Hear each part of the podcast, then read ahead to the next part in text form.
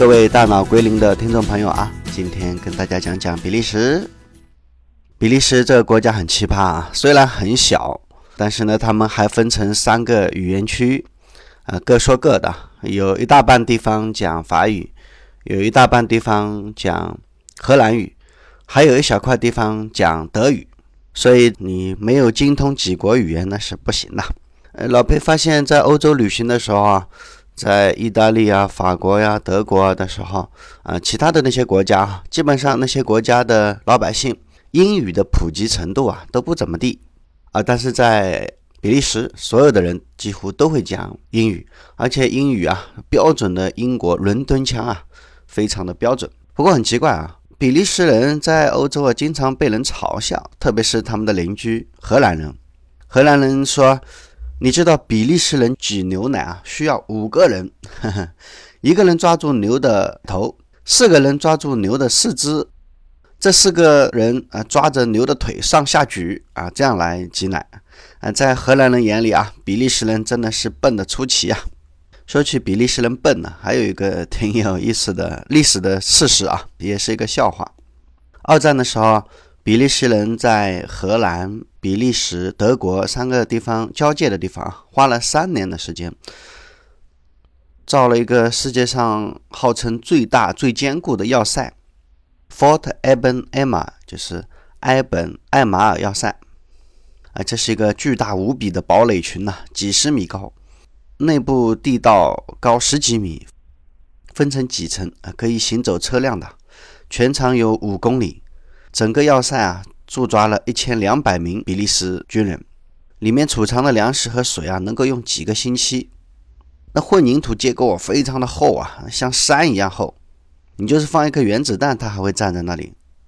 把炮台、转动式的装甲炮塔、高射炮阵地、反坦克的炮阵地、重机枪啊，所有的都结合在一起，这是一个非常强悍的防御体系啊。它主要的目的呢是封锁远处的三座桥梁，在必要的时候可以炸毁桥梁，为后方提供啊逃跑啊准备的时间。这个要塞跟法国人搞的马奇诺防线啊，呃真的是呃强多了。马奇诺防线的小巫见大巫啊，就是土包包嘛。啊，比利时人在这个要塞下本来打算安心睡大觉，世界的第一要塞。这个要塞被七十名德国士兵在十五分钟内。就搞定了，差不多三十一个小时之后，一千两百名士兵就向四百多名啊德国士兵缴械投降。他们保护的那三座大桥被德国人抢走了两座，他们炸掉了一座。呃，不过他们炸掉的那座还把自己的援军给挡住了，这被这在二战中啊被称为最神奇的战役啊。从军事角度看，非常的大胆，非常的漂亮。这个战役就这么一个小小的战役啊，就把。比利时和法国赤裸裸地暴露在德军的火力之下，马奇诺防线这一家伙就变成了儿童玩具了嘛？德国人就是通过这个要塞，比利时人做的埃本埃马尔要塞，呃，绕过了它，把马奇诺防线就变成了一个没有任何用处的一个要塞。德国人从比利时绕过去打法国啊，法国很快就投降了。比利时人也是因为这个事情，本来的。他们的满满信心啊，就完全被击溃了。呃，那么德国人是怎么击破了这个号称世界第一的要塞呢？说起来很简单啊，就是用几架滑翔机在天亮之前啊，悄无声息地降落在这个几十米高的巨大堡垒的顶上。七十名训练有素的德国士兵用穿甲弹啊，那时候穿甲弹还刚刚发明嘞，在十五分钟之内击毁了所有的大炮和设在顶部的机关枪。封住了全部顶部的出口，然后利用这个几十米的小山，打退了比利时士兵的无数次的冲锋啊！直到德国陆军赶到，啊，就这么简单，把三年时间建的这个巨大的世界第一的要塞啊，用几乎是传奇般的方式啊，一下子就搞定了。比利时人这个梦幻的美梦啊，一动真格就变成噩梦了。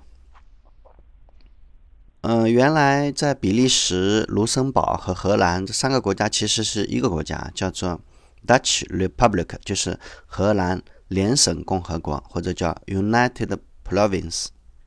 你看，所以美国叫 United States 嘛，就是美国其实是学荷兰的啊，当时的这荷兰联省共和国。不过，一八三零年的时候，比利时通过比利时革命啊，成立了自己的一个独立的国家。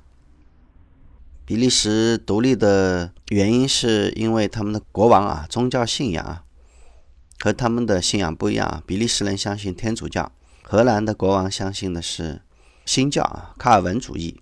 而且那时候荷兰多么富啊，比利时多么穷啊，他们觉得。荷兰人太不像话，这么富啊，居然不买他们的牛奶，也不买他们的土豆，所以他们很生气啊，所以不愿意跟荷兰一边玩。在欧洲人看来啊，比利时人的思维方式也挺奇怪的。有一个著名的比利时政治家，他说过一句著名的言论啊：比利时有八十万失业人口，同时比利时还有八十万外国人。如果把外国人撵走，比利时不就没有失业的人了吗？啊，你看这样的政治家啊，居然还能够在国会里面大行其道，他就没有想过啊？几乎所有到比利时来的外国人啊，都是只要不是游客啊，基本上都是在比利时干着本国人不愿意干的活呀，劳动强度大，工资低。这八十万人走了，这些活谁来干呢？是吧？老裴在比利时的根特玩的时候，有一次找到了一家中国菜馆，是这个餐馆的老板娘，呃，我就问他，我刚才看到根特的很多房地产公司啊，上面贴的那些标签，我看大惊失色呀。你们根特的房子价格也就跟中国的内地城市的房价差不多高啊，我看十几万欧元。二十万欧元就能买到一套满巡啊，啊，满巡就是类似于中国的联排别墅嘛。欧洲人一般都喜欢住这种满巡，就连在一块的别墅，一般三四层楼高。美国人喜欢住 house 嘛，就是独栋别墅。说到别墅，其实老裴有一点题外话啊，这个翻译也有问题啊。所谓的别墅啊，就是以前中国的古代的达官贵人呐，在城里面有一套房子，在农村也有自己的一套房子，所以叫别的地方有套房子叫别墅嘛。在城市以外的另外一套房子，所以叫别墅嘛。那像美国人，他自己就这么一套房子，就是自己一套独立的 house，他怎么能叫别墅呢？是吧？这个翻译其实是有点牵强啊。好，言归正传，比利时根特的中国老板娘，呃，我就问他嘛，啊，有没有中国人跑到根特来买房地产的呀？他说没有。咦，我说就很奇怪了，这么漂亮的房子啊，这么美丽的城市，是吧？贫富差距又很低，为什么中国人不愿意在根特买房子呢？啊，房价也就差不多，跟国内二三线城市的价格也就差不多嘛。这个老板娘跟我讲，其实。因为比利时政府啊，它是严格禁止你在五年内啊买卖那个房子，你买了这个房子五年内是不能卖的，绝对禁止的。不像中国哈，有时候还会搞搞小猫腻啊，先卖了之后，五年后再来做房地产的产权证交易啊，诸如此类的啊。在比利时啊，在根特，这个是严厉禁止的，一旦发现，那就罚的你啊，家都找不着，是吧？而且还有一个问题是。比利时的房地产啊，几乎没有增值空间啊。虽然你看买的很便宜，呃，但是富人也好，穷人也好，他们都不会去买第二套、第三套房子，因为这个房子你十年前买什么价，十年后、二十年后还什么价，这么多年啊，房价没什么波动，所以在这里炒房是没什么意义呀。再聊到呃，这位中国的。饭店老板娘在根特的生活啊，他还跟我讲，他在根特啊开了一个小饭馆嘛。那小饭馆不是很大，大概也就一两百平方吧，比较小的一个中国菜馆。我们晚上在那里待了大概有两三个小时，啊，几乎没有什么客人。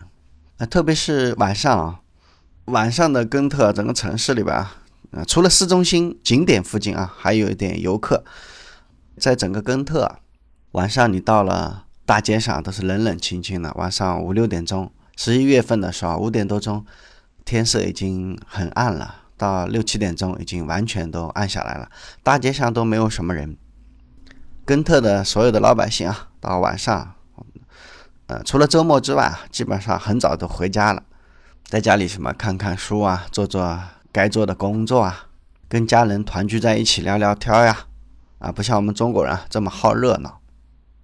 啊，说到这个，这还有一个题外话啊，不是经常讲中国人不是喜欢跑到国外去大声嚷嚷嘛，到处喧哗，在公共场所啊，啊，几乎都是中国人的声音啊。只要有中国人啊，只要有个几个中国人啊，那整个呃博物馆呐，整个公共场所都是他们的声音啊。中国人好像不太在乎这个噪音啊，不太在乎这个声音的污染。我们中国人好像只要是眼睛看得干净就行了，但是欧洲人就特别关心啊，他们对声音和气味敏感程度就特别高。我们中国人从小，在声音、气味的污染哈，我们其实都不太注意。你看到任何一个旅游景区啊，只要有中国人的地方啊，大吵大闹，声音特别响，旁若无人，在那里交谈。还有在景区里面吃东西的，我还看到过在。啊，巴黎的博物馆里啊，有人在博物馆里吃东西啊，挺有意思的，好像就像在家里一样，很随便，很随意。老外批评我们中国人没有教养啊，很多就是因为这个原因嘛。你在公共场所大声喧哗，我们中国人自己没有注意。我还看到很多人在啊禁止拍照片的博物馆里啊，他们在那里啊继续拍照片，而且我还看到了有这么一幕。有一个人站在一幅油画面前，要跟那个油画合个影，而且他就坐在油画的前面，他的同伴相机闪光的一闪，一张照片就拍好了。旁边的工作人员就提醒他过来：如果你真的要拍照，你也不要弄出闪光灯来嘛。同时，请不要靠着这个油画嘛，是吧？等到这个工作人员一走啊，这个游客居然又坐回去，还要继续拍。我觉得真的服了他了。啊，没办法，我觉得中国人真的在公共道德这块啊，非常的不太注意啊。你看到了欧洲的所有的景点啊，提示什么禁止喧哗啊，禁止拍照片啊，诸如此类的啊，这些地方啊几乎都有中文。你到了一些欧洲的博物馆里面，里面发现不一定有中文的导游图啊，呃，中文的 audio guide 语音浏览器啊，但是这些。显著的位置啊，一般禁止喧哗之类的，一定要有中文。我这你也知道这是为什么了，是吧？老裴在比利时游览期间啊，刚好是碰到欧盟和加拿大搞了一个综合经济贸易协定，就是 CETA，在比利时的布鲁塞尔刚刚签好。跟加拿大的自由贸易协定签订之后啊，百分之九十九的关税贸易壁垒将成为历史。最为直接的结果就是，欧洲进口加拿大的汽车呀、牛肉啊，特别是牛肉、渔业这些农产品啊，价格就会大幅度的降低下来。当然了，欧洲的那些奶酪啊，也会很快进入加拿大市场。这个欧加协议啊，预计双边的贸易啊，据说能够增加到两百六十亿欧元每年，欧盟的 GDP 可以增加到一百二十亿欧元。啊，你看这么好的一个双边贸易协定啊，在中国呢是百分之百，全体人民和政府举双手双脚赞成嘛。啊，但是这样的一个贸易协定，在比利时遭到了阻碍。比利时的瓦隆大区的地方政府啊，坚决的反对，就是因为这个瓦隆政府反对欧加协定，呃，欧加协定差点就濒临破产了。你看瓦隆大区其实只有三百六十万人口啊。他能够以一己之力挡住欧加贸易协定。如果这个大区不同意这个协定啊，比利时政府就没有办法批准这个协定，啊，整个协定啊就有可能因此泡汤。嗯，你看这个瓦隆大区怎么能够成为欧盟的绊脚石呢？其实成为绊脚石的是当地的农民。拥护者认为啊，CETA 就美加协定是为了消除欧盟和加拿大之间的关税啊贸易壁垒。啊，从而能够增加就业和经济增长。可是瓦隆大区的农民认为啊，这个协定将给欧洲农业带来不利的影响，直接降低欧洲的环境保护标准、欧洲消费者的保障标准、健康标准，啊，直接威胁农民的利益。特别是在对待转基因技术这块啊，对欧洲的影响会非常的大。你要知道，在比利时非常关注有机农业。欧洲的农场不像美国呀、加拿大规模很大的，欧洲的农场都比较小，比利时的农场是非常小型的，有很多小型的农业生产者。加拿大、美国的农业模式走的是工业化的道路，比利时的呢还是小农经济。欧洲的农业它的特点是在食品生产啊、环境保护啊、保护人类健康这些啊可持续发展啊这块，他们是比较重视。说白点吧，欧洲的农业其实是粮食、气候调节、生物多样性啊这样一体化的大农业。加拿大的呢，只是注重单一的粮食生产，它是一个小农业。虽然它规模大，但是它只是把农业当做生意来做嘛。而欧洲人对农业考虑的就更广泛一些。欧盟对什么农药、化肥啊、牲畜的饲养环境啊。产品的表示规范啊可以说是世界上最严格的，而加拿大的环保规定啊，比欧盟要宽松的多啊，也没有什么动物保护权益啊之类的相关法律法规。这样一来啊，加拿大的廉价产品一旦涌入欧洲啊，比利时的农民啊就生存状况堪忧啊。老裴特别要提醒一下，在转基因食品这块啊，我们全世界各地的政府啊，对转基因呃态度是不太一样的。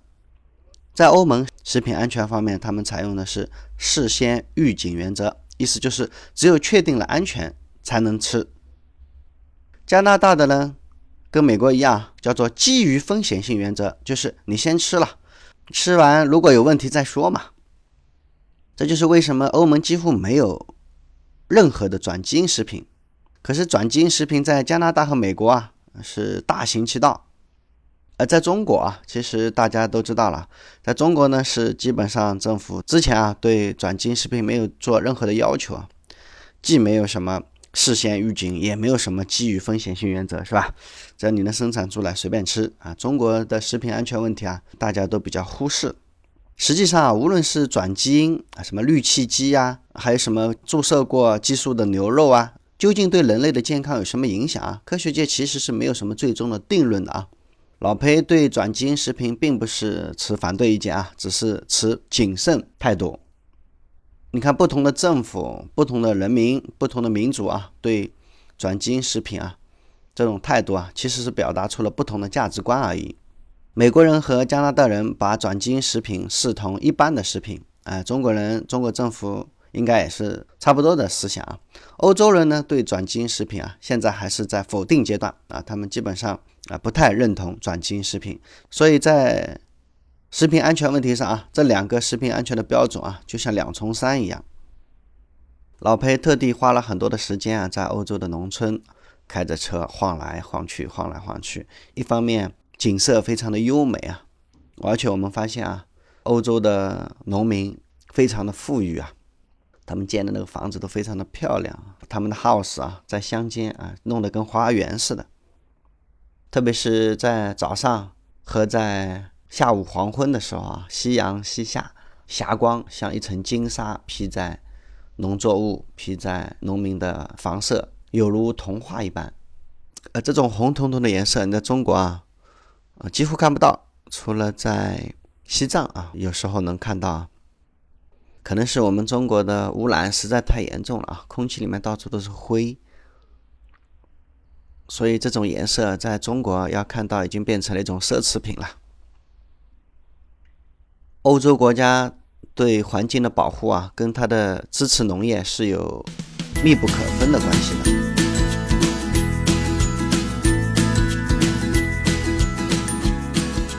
欧盟以前啊，跟中国一样，对农村的态度啊是强调经济效益，现在他们已经不再强调农业的经济效益了。他们更多的是转向环境效应。九二年的时候，欧洲已经将环境保护作为支持农业政策的一个非常重要的部分。他们跟中国不一样啊，中国喜欢把这个土地啊物尽其用啊，把每一寸土地都用好。而欧洲呢，他们已经开始强调退耕还林、退耕还草。他们在农药、化肥的使用方面是越来越少。减少农业生产对环境的破坏。啊，在欧洲啊，已经不是粮食生产不够的问题啊。虽然他们从事农业的人非常非常的少，在人口的比例中啊，但是他们的农业生产过剩也比较严重啊。所以在中国政府是保护耕地，在欧洲的政府啊是保护荒地啊。欧洲的政府是鼓励农民用粗放的方式来经营他们的农场啊。而且老裴在以前的节目中也提到了多次啊，欧洲人对农业的补贴啊，真是到了令人咋舌的地步。农民的收入啊，超过一半都是政府补贴来的。中国在城市里面可能比欧洲还要繁华，整个城市一到晚上十点钟以后，仍然是灯光璀璨，非常的耀眼。但是出了城市啊，到了农村啊，就是非常的凋敝啊，没有什么风景可言。农村非常的破败，农民非常的穷啊，纷纷跑到城市里来打工，整个的农村空心化问题非常严重。我们回到比利时瓦隆大区啊，他们的农民为什么要搅局呢？要把 CETA 这个协议破坏掉呢？其实他们是在反对全球化，很多人支持全球化。认为市场是一切，效率就是一切。虽然这种观念能够带来生产力的提高，但是其实有很多欧洲人是反对这种丛林法则带来的社会不公正。比利时农民认为，他们应该有权利选择自己该吃什么，不该吃什么。而欧美中国人啊，他们认为你不要这么保守嘛，要把市场打开嘛，这样大家一起做生意，一起赚钱嘛。到底全球化好？还是保持原有的生态比较好，这其实也没有一个标准的说法。但是很显然，比利时的农民在这一点上没有坚持住啊，最后这种自由贸易协定还是给签掉了。再来说两句比利时的农业啊，在中国还在强调农业的生产效益的时候，欧洲已经提到了农业要实现生态农业，不再将农民的补贴和产量挂钩。农民有更多的自主性，同时呢，比利时政府啊出台了很多环境啊、食品安全啊、畜牧标准呐，实现农业和农村的可持续发展。在比利时从事生态农业的农民啊，每年可以根据耕地面积和饲养占地面积领取一定数量的生态农业补贴。比利时政府是鼓励农民减少生产。所以，对农民的补贴那么多啊，基本上能达到农民年收入的一半。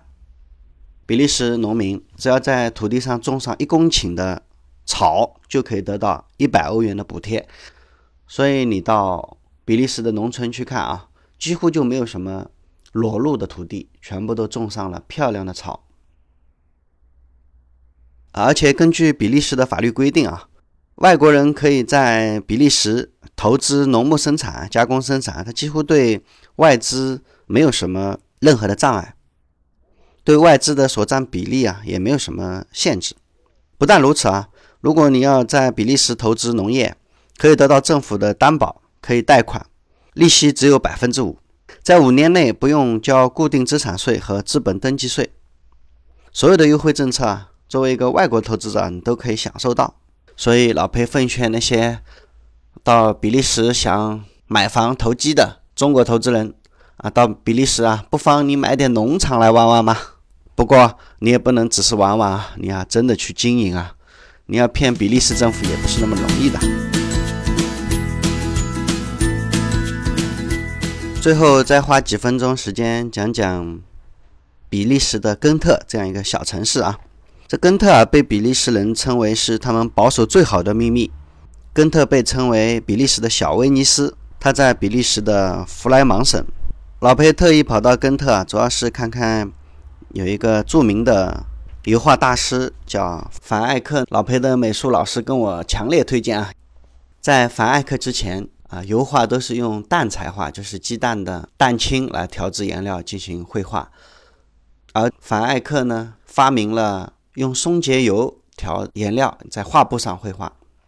你别看这样一个小小的发明啊，直到现在，全世界的油画家都用凡艾克的方式来进行画画。之前画家用鸡蛋清调的颜料在石膏上画画，颜料都是用植物和矿石的粉末。然后用鸡蛋作为调和物啊，就像和稀泥一样画在石膏板上。那时候我们管它叫蛋彩画。它有很大的缺点啊，一个是它干的特别快，不能画错呀，画错了就是没有细节了嘛，画错了也不能改，所以很多细节就没有办法修正。所以呢，你看那些伟大的作品啊，以前那种绘画的大师们啊，只能一笔勾成，画的比较粗糙，而且它很容易变质啊，所以蛋彩画时代啊，那个油画就没法看啊，没法细看啊，有了。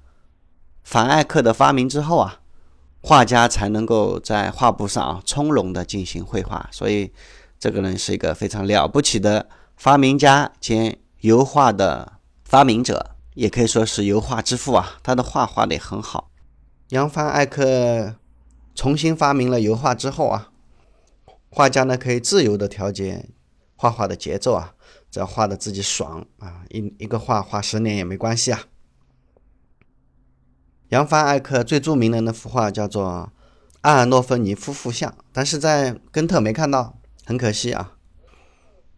不过我们在根特的美术博物馆看到了细节狂魔老杨给我们画的那幅神特祭坛画啊，祭坛画一系列作品啊，不是一幅。在那个年代能画成这个样子，让我们也觉得呃非常的目瞪口呆啊。这一系列神特祭坛画也是根特美术博物馆的镇馆之宝啊，值得一看啊。比利时的两大国宝啊，第一个是巧克力啊，在根特呀，到处都是巧克力商店啊，非常吸引人。不过不知道为什么老裴自己不喜欢吃巧克力，还是太甜。我想中国人应该都不太喜欢吃巧克力吧，只有一些小姑娘还迷恋这巧克力的味道。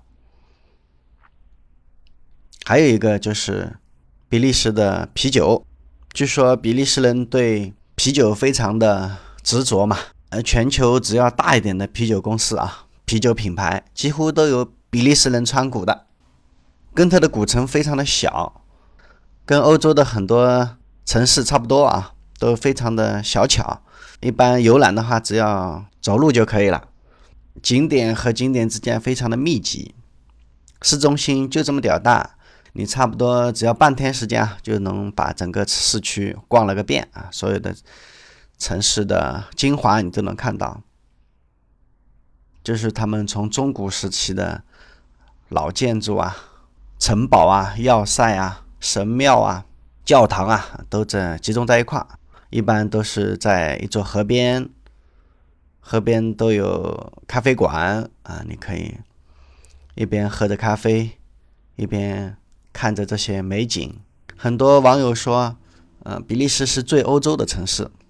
我看根特是最具有典型意义的，所以还是蛮值得一看的啊。